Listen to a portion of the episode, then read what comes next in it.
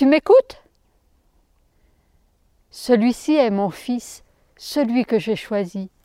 Écoutez-le. Qu'est-ce qu'écouter? Être attentive au bruit qui m'entoure, je vois bien. Mais lorsqu'il s'agit d'accueillir la parole d'une personne, de la laisser résonner en moi, cela devient nettement plus compliqué.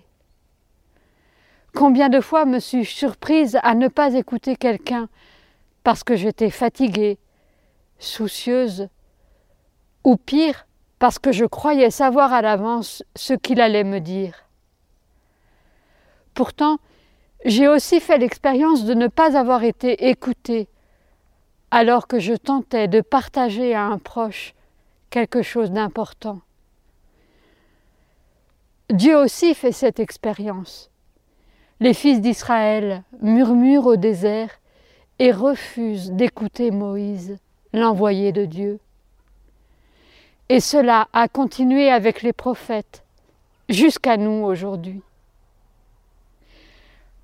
Pourtant, Dieu est le premier à nous écouter. Voilà la bonne nouvelle. J'aime le Seigneur, il entend le cri de ma prière. Dieu a entendu le cri de son peuple en Égypte. Oui, je connais ses souffrances, je suis descendu pour le délivrer. Dieu entend et il répond en envoyant son Fils qui vient demeurer parmi nous.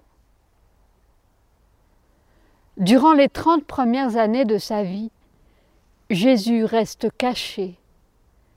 Il apprend notre vie d'homme avec ses joies et ses peines. Il se met à notre écoute.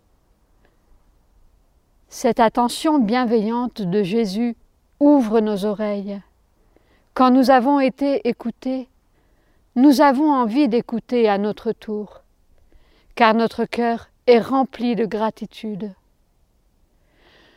Nous recevons alors avec joie la parole du Père à la transfiguration. Écoutez-le.